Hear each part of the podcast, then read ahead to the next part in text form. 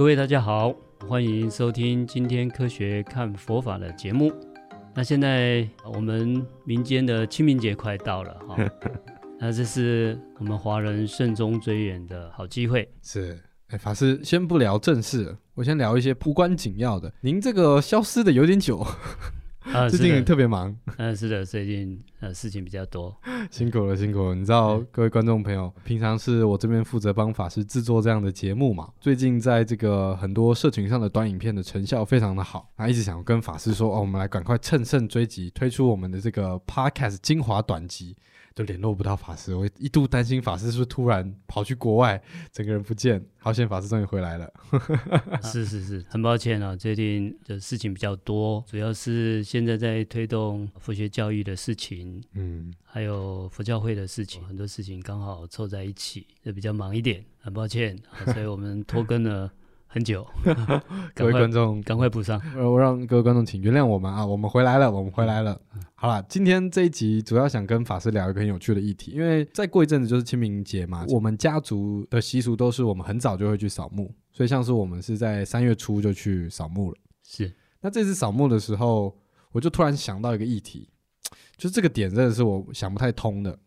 是，就是呢，我们随行的人有佛教徒，也有基督教徒。我就设问了一个问题，就是如果以佛教的思维来看待死亡这件事情，那我的理解是在这个往生他离开的那一刻，他的神识或者一般所说的灵魂啊，灵魂就进去轮回了嘛，就去下一世，或者是看他往哪一个地方投胎嘛。是的，他的肉体就只剩肉体了，就是一个没有任何东西的躯壳。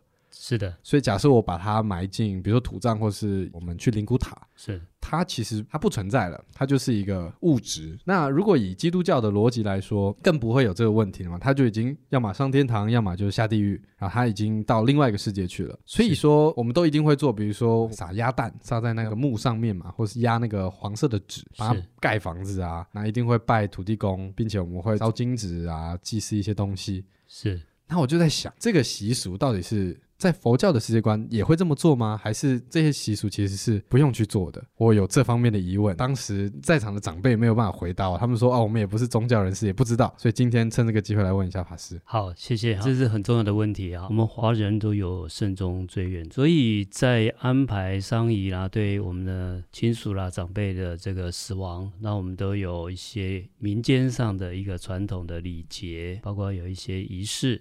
其实各个宗教对于死亡的处理都有很大的不同。嗯，那我只能从佛教的角度来看，还有就是在华人社会这种丧仪也好。或者是清明扫墓这样的仪式，我个人认为啊，这是我们华夏文化很好的一个传统，嗯啊，因为这个是饮水思源，嗯，同时也是我刚才说的慎终追远，是一种孝道思想的一个表现。那不过因为社会形态的种种的转变跟不同，嗯，你会发现现在很多已经慢慢不懂得扫墓，不懂得祭拜，甚至不会去做扫墓跟祭拜，哦，已经有慢慢有这种趋势了，对。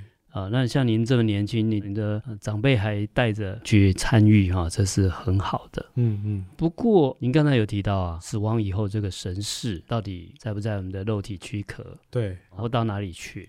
嗯，这个是很重要的问题。民间的信仰里面啊，我我知道的也很粗浅，大概他们会觉得说，我们人死后这个魂魄啊，嗯，有所谓是三魂七魄等等。这个魂魄的话，有一魂听说是在墓碑上，哦，有一魂是在骨灰坛上，有一魂是在牌位上，听说有这种说法了啊。好，那如果是一这样的话，就有点麻烦啊，因为分三处，那这三处如果有一处没处理好，三缺一，还三缺二，啊，我是认为就有点不好处理了。啊啊，我对民间信仰了解也没有非常多了，但是这个清明扫墓这种习俗，听说是这样的说法。所以它是有源自于哪一个宗教信仰吗？还是它就是民俗信仰？我个人觉得应该是民俗信仰，也就是传统文化里面的民间信仰，就没有说，比如说像是佛教里面记载应该怎么做。做这么做没有，它就是一个古人传过来的一个习俗，这样子啊。我们先讲佛教的做法，好啊。啊首先在印度，佛陀他自己最后年老，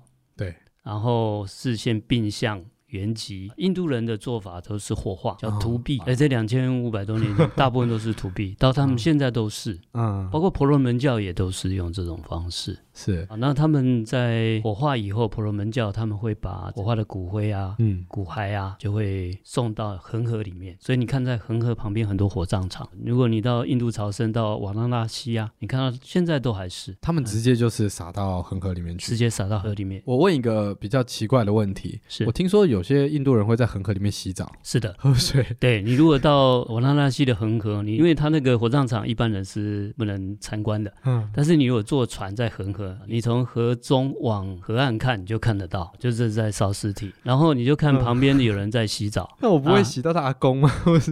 啊，对他们都是很有趣的。他烧尸体也是在恒河，洗澡也是，甚至在那里刷牙洗脸，哇，还拿那个水来用。啊，奇怪都不会生病什么的，不晓得有没有生病，不晓得。那有一个说法啦，听说恒河水里面的噬菌体啊特别的多。你说它可以把那种噬菌体就是杀菌嘛？OK，自带就消毒水恒河。哎，有这一种说法。还是说他们已经习惯就免疫了？没有没有，我的台湾朋友去恒河，可能做一个仪式，撒个头，连三天重感冒，然后卧床不起，真的很有毒。是啊，但是他们从小训练那个抗毒性已经累积起来。不要说恒河水啊，有一次我们去朝圣哦，就一台游览车，然后到一个旁边的一个休息站的小店铺，我们的导游是印度德里大学的教授，他中文很好。他很好意，请我们吃印度的拉茶、印度的奶茶。OK，那他就请印度的小朋友用一个大盘子、玻璃杯装好奶茶，装到游览车上。嗯，那我那天因为有点晕车，就没有喝了。我就没有喝。哦，结果我们车上人大部分都喝了，晚上都拉肚子。您逃过一劫，阿弥陀佛。好哇。然后，因为我们那一次去是还有一种所谓的文化踏查的的工作，嗯，所以我们也有摄影、录影，还有卫星定位的工作团队，嗯，然后。我们就下车，看到店里面哦，他有提供这个咖喱的饭，做印度的饼，他们那个饼是在转的，印度飞饼。哦，听起来不错。对，我们就要求他说让我们拍摄，哦，他就很高兴，因为他可以表演，啊甩得很起劲。哎，他甩得很起劲 啊！他表演完了，那我们就看做甩饼的那个厨台旁边有一个大锅子。啊、那个锅子好像盛了什么饮料，看起来就好像是像奶茶的颜色，一大锅。奇怪，这个锅子旁边怎么有一圈黑黑的？那我凑近一看，哇，天哪！就这样航空母舰的战斗机一样，整整齐齐的停了一圈的大长饮。那我不敢讲，因为大家已经喝了。那一锅里面是一大锅，然后它的那个它的外圈全部是全部一整圈，然后排的密密麻麻的。然后我到车上我都不敢说，那第二天听说他很多人拉肚子，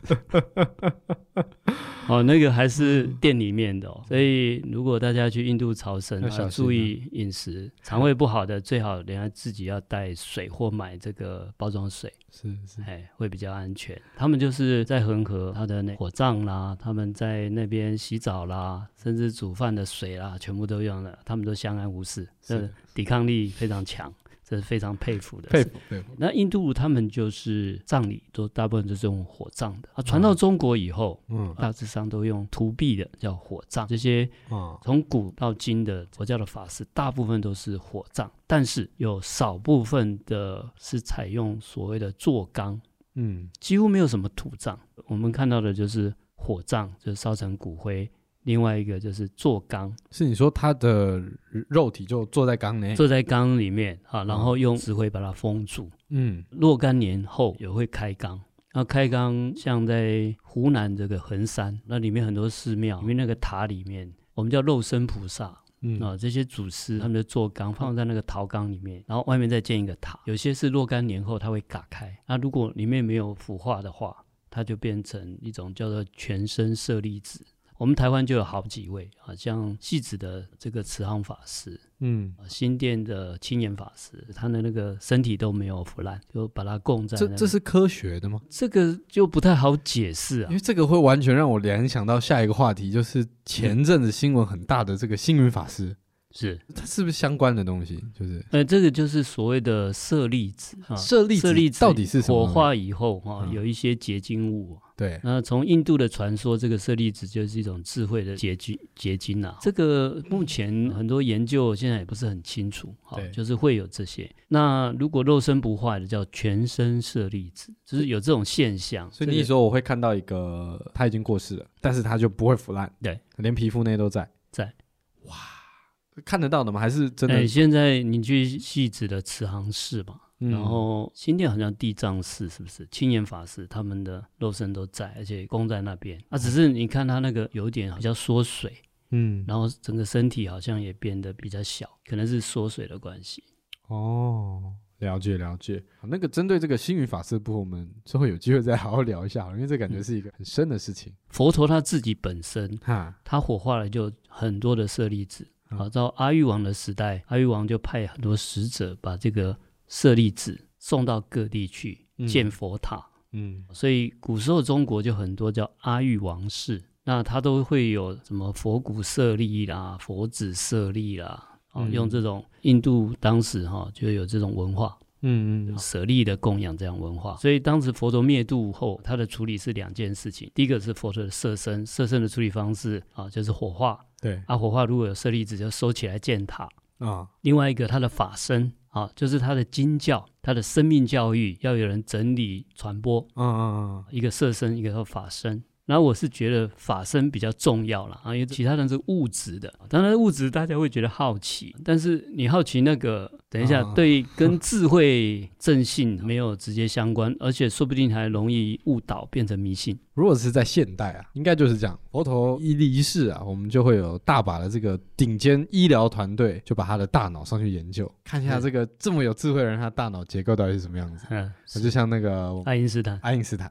那他留下来的这些公式啊、文献、论文才是最重要的嘛？是智慧的传承嘛？是。所以其实是不是像星云法师就说，不要去执着舍利这件事情？是因为其实重要的一点都不是他死后留下的，是他的智慧才是重要哦。对，那那个不过是用来增长大家的信心而已，甚至是一个噱头吗？就是让大家是觉得我们好好修行会有一些特殊的现象嘛。那如果我们着迷特殊的现象，或去执着这些。特殊的现象，那就变迷信了哦。对，正信谈的是法身跟智慧，嗯，那当然我们要妥善处理它的色身，啊色身有色粒子，我们就可以供它，嗯，没有也没关系。现在还有一些祖师大的哈，像法鼓山的圣严法师，他原籍也是用土壁火化，他也是有舍利花，他那个结晶体有是颗粒的，有的是像花花花朵的啊啊，花瓣的花朵的，各式各样的。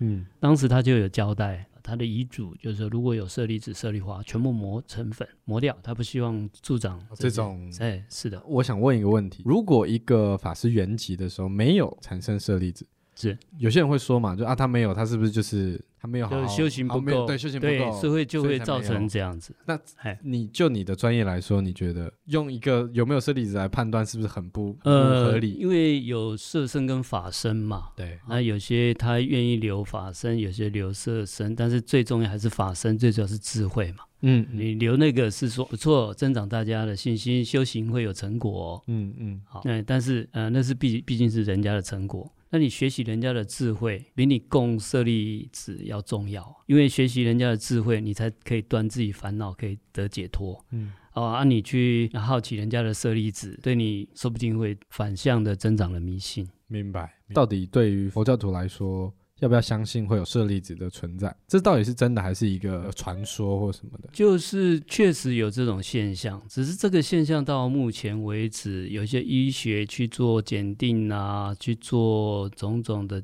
检查，反正就大家都目前没有一。个定还不能解释，还不能解释为什么烧完会哎，为什么会有这些结晶物？那你说它会不会是呃有一些现代化学物质啊？但是化学物质现在才有啊，那古时候就有很多的舍利子啊。更难解释的是肉身不坏。那肉身不坏更有趣的是，在湖南的十方佛国寺。嗯，是民国道安长老出家的道场，他那个道场后面就有这个肉身菩萨，他每年还要开塔。嗯，他不但肉身不坏，而且他的头发跟指甲继续长。哇，所以每年要打开来，要帮他剪指甲，要剪头发。这是真的吗？哎，对，就是他们都有记载。然后我们是做田野调查，因为十方佛国寺后来就是败坏了。对。啊，那个是算我们三峡西莲净院的主庭，嗯、陈云中的主庭，所以啊，我们去探访主庭的时候，他是在田野山间，我们一行人是多位啊，包括纪录片的导演等等，嗯，我们就在找他的那个石碑，要确认地点，因为他已经毁坏很多年了，所以都没有登记，嗯啊，我们要确定他这个寺庙是不是十方佛国寺，嗯，就我们真的找到了那个石碑，上面有讲，它就是十方佛国寺。因为它已经破坏了，剩下一些石碑，那我们做一些石碑的拍照跟记录。哎，结果这个过程中有一个老农夫啊，嗯，哦，这种山里面都没什么人嘛，他是不从哪里来的 老农夫就就跟我们说，他说你们在找石碑哈，哎，我们这田里面还有好多，带我们去找，我们要确认说十方佛国寺它宗派到底是曹洞宗还是陈云宗，然后就要带我们去找。哎，就在田里面哈，我们有些居士就把那个石头拉出来洗干净，结果真的上面就写陈云宗第几代第几代，然后祖师的法名都在上面，确定他这一个寺庙是两个宗派都有。哦，这个老农夫就跟我们讲开塔、剪指甲还有剪头发这件事，他小时候亲眼所见。OK，那这件事情因为道安长老的日记里面有提到，对，那我们也是觉得很神奇。我也不知道这是怎么回事啊！啊、嗯，总之啊，就有这一些的事迹出现，嗯啊，那也蛮有趣的，嗯，科学怎么去解释这个？哎，我目前是无能为力啊。我们目前等未来有更多相关论文，我们再跟大家以科学的角度来探讨这些神奇的事迹。好了，哎，是我们如果从科学角度来看这个事情，也不无可能。因为其实唯心跟唯物，心物是一元的，嗯，也就是说，我们某种精神心理状态啊的一个结晶，说不定它是可以物质化的，嗯，那物质化跟这个精神其实是一体两面的，也许这个就是智慧的结晶，也不一定，只是因为它的成分很复杂。曾经也有医学跟科学去做一些检测，但是一直都没有定论出来。嗯啊，一方面舍利子不多了，所以你没有办法做大规模的检测。然后有一些检测说明，就觉得它那个物质也不知道为什么就会产生这种结晶体。知道它那个物质，但是为什么人体可以有这种结晶？是不是我们抗生素啊什么样的造成？又不是。嗯嗯，那到底怎么回事？你像抗生素那个火化。它不太会结晶，但是很有趣的。那我们把话题再转回来。总之，佛教在印度开始，它的丧葬仪式就是用火化的。嗯、那我们汉传的是有火化，也有做缸的。我这边想问一个问题，就是佛教里面会去，比如说我每一年我想回去看，比如说法师您假设原籍的，我会去拜你吗？还是我要烧金子给你吗？会有这样的方面的？好，那我们就接下来就谈佛教的这种生死观念，或者是这个肉体死亡以后，嗯，我们的神识。到哪边，它的归处从哪里来，要往哪里去？嗯，啊、这个问题啊，从佛教来讲，其实比较单纯，就是说这个肉体啊，它跟神识在结合，就变成了五蕴身心啊，里面有色蕴，就是我们的肉体，嗯，还有受想行识，有感受，有思想，有行蕴，就是我们的意志，还有我们的识别，这五蕴身心，就是生理跟心理、精神跟肉体啊，这样的一个结合体，这个生命体。这个生命体死亡以后，神识离开，那肉体不管是火化还是最后腐烂啊，总之它是分开了。嗯，分开了以后，它去哪里？这件事情，佛教观念是希望它不要留在它这肉体的部分，不会像民间信仰说会在牌位啦，会在它的骨灰坛，会在墓碑。嗯，我们希望它能够到下一期生命，因为。佛教的宇宙观是循环宇宙观，佛教的生命观是循环的生命。对对对，所以生命的结束，我们希望它到下一期生命。这个下一期生命，你可能到三善道，可人道、天道、阿修罗道。嗯，那你也可能到三恶道、地狱道、恶鬼道、畜生道。对啊，都有可能。总之啊，我们希望他说下一期生命的另外一个阶段的开始，那不要逗留在这个阶段。对。啊，所以我觉得民间信仰有点麻烦。魂魄第一个，它已经分三个地方，嗯，那怎么新的开始？假如真的是在这三个地方，它就变成孤魂野鬼了。对对，他没有去轮回啊。是，嗯，也就是说，他那个神是第一个，最好是解脱，离开三界六道，不然就是重新新的一期生命。这期生命等于是要结束又不结束，那个样子都会比较麻烦。嗯，好、哦，所以呃，我们尊重民间信仰的观念跟想法啊，但是我个人认为，我们真正的孝道，对，我建议不要把祖先留在墓碑啊、牌位啦、跟魂魄，嗯，在跟骨灰坛。对对，我们应该。祝福我们的祖先有新的生命的开始。因为我那个时候就是问了一个问题，因为我们烧金子就是希望对方收到嘛，而且还有一些规则，比如说你不能把它切碎啊，或者什么的。然后我就想说，假设我的这个爷爷已经去世，他已经进到下一期生命的时候，我烧这个东西，他收得到吗？是啊，还是，是还是会说我死亡之后有一个地方叫死后世界，对，地府，然后你要排队。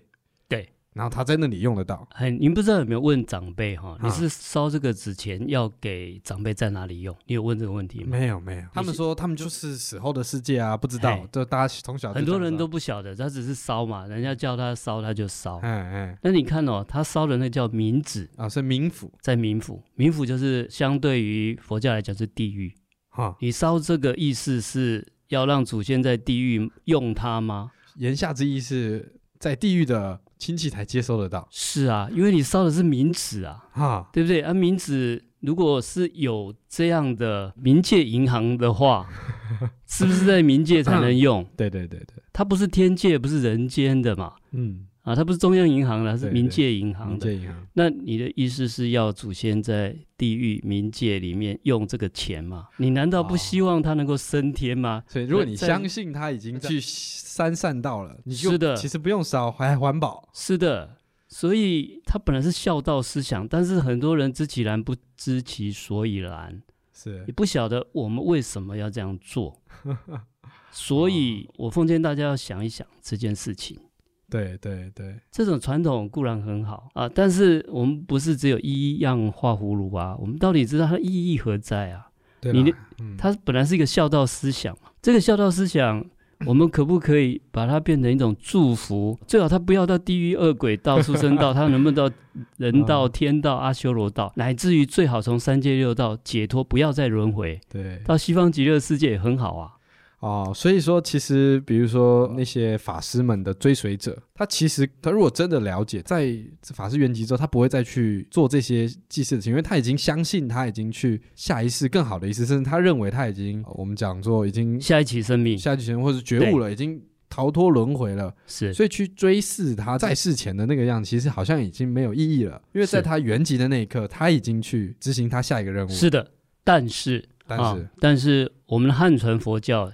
现在还有祭祀牌位的哦，还是有的传统跟习惯。我个人认为，这次是跟民间信仰的互动，或者我们华人的文化传统融合融合出来的一个结果。是，所以我们依然在清明节的时候，我们汉传佛教道场还是有清明法会，嗯、这个法会都会有立祖先牌位来朝见，依然有这样的一个习惯性啊，依然有这样的仪式。那我个人认为这仪式也很好，毕竟是鼓励顺中追远啊。那就有些信众，我常常跟大家分享，这个牌位不是要让祖先执着跟逗留在那里，嗯，我们要把祖先送到更好的下一期生命。这个牌位只是我们跟祖先他的这个。灵性的时空交汇点，时空电话，时空电话，你在那个电话跟他打电话给他这样，对对，因为我们借助这个牌位，上面有祖先名字嘛，我们觉得，哎，祖先在这个 moment 在这里，然后祖先知道我们在祝福他，在祭祀啊，他就这些跟我们交汇，在这个 moment 这个时空交汇了，我们不希望把祖先留在这里，这个大家互相祝福以后，嗯。啊。就应该要到更好的未来，所以，但我到底要不要每一年都去？这种民间的传统、民间信仰，乃至佛教现在还有这种排位的习惯，个人认为都是很好。但是呢，我们要做就要做到到位。嗯，它本身第一个是为了慎终追远，那慎终追远就要谈孝道。嗯，那我个人认为，真正的孝道要祝福祖先的下一期生命，要更好的去处。所以有些人会为了祖先修行嘛，就是一直去帮他，好像有类似的做法，对不对？是的，要让他到更好的去处。所以我们不希望他能够逗留在牌位，逗留在骨灰坛，逗留在墓碑上，要能够到下一期生命新的开始啊，最好到三善道。嗯，天道、人道、阿修罗道，乃至于最好可以解脱，从三界六道得解脱。嗯嗯，啊，那佛教讲这种法会叫超度，超度是。那我们超度，首先这种祝福要懂得什么叫做超度，度超度，超度就是解脱。嗯，我们自己的祝福都不知道解脱是什么意思，我们怎么可以有办法把我们解脱的祝福传递出去？好，所以要先理解什么是解脱。是的，那这个解脱不是烧冥纸给他在冥府在冥府去使用，嗯，这暗示他就是你要在那里待着嘛，对对好好的用。啊，听说现在也可以烧 iPhone，因为可能贾博士也在那里。哎，数位化了啦。OK OK，好，很多人担心说冥府烧 iPhone，他没有地方修啊。那有一个笑话说贾博士也在那里，所以不用担心。好，OK，好啊，这种传统文化，嗯，现代人很多不晓得为什么要这样做。对，有些是非常好的一种传统跟风俗。那我建议现代人还是要动动脑筋，了解一下，我们做这个仪式要做就要做到位。嗯，然后心里要想的是祝福祝福祖先解脱，祝福跟解脱，对，解脱的祝福。解脱的祝福。我个人认为，清明的法会或清明的扫墓，对，就非常有意义。所以我来看我爷爷的时候，我就说：“哎，爷爷，你在下一次过得好吗？是的，你现在有没有距离断烦恼越来越近了？类似这样的心念意识去传，传递给他，这样子。是。”要断烦恼得解脱、就是、啊！我又来看你了，怎么样？怎么样？对，那如果我们的长辈说一定要烧纸钱，烧完就说啊，你还是解脱好了，不要在这里用。万一需要用到，你就用嘛，最好不要用。对对，对，对，好，最好赶快离开三界六道。啊，了解了解。好，我们也不要跟长辈互杠起来，也不用杠，哎，就是自己心里知道的。是的，是的，啊，就把我们的孝心啊，把我们孝道精神好好的去发挥。好，如果大家对清明的礼俗有任何讨论，或者是再进一步了解的，也欢迎留言给我们。好，我们理性讨论。是的，好，是的。那今天谢谢大家的收听，我们下次见，拜拜，拜拜。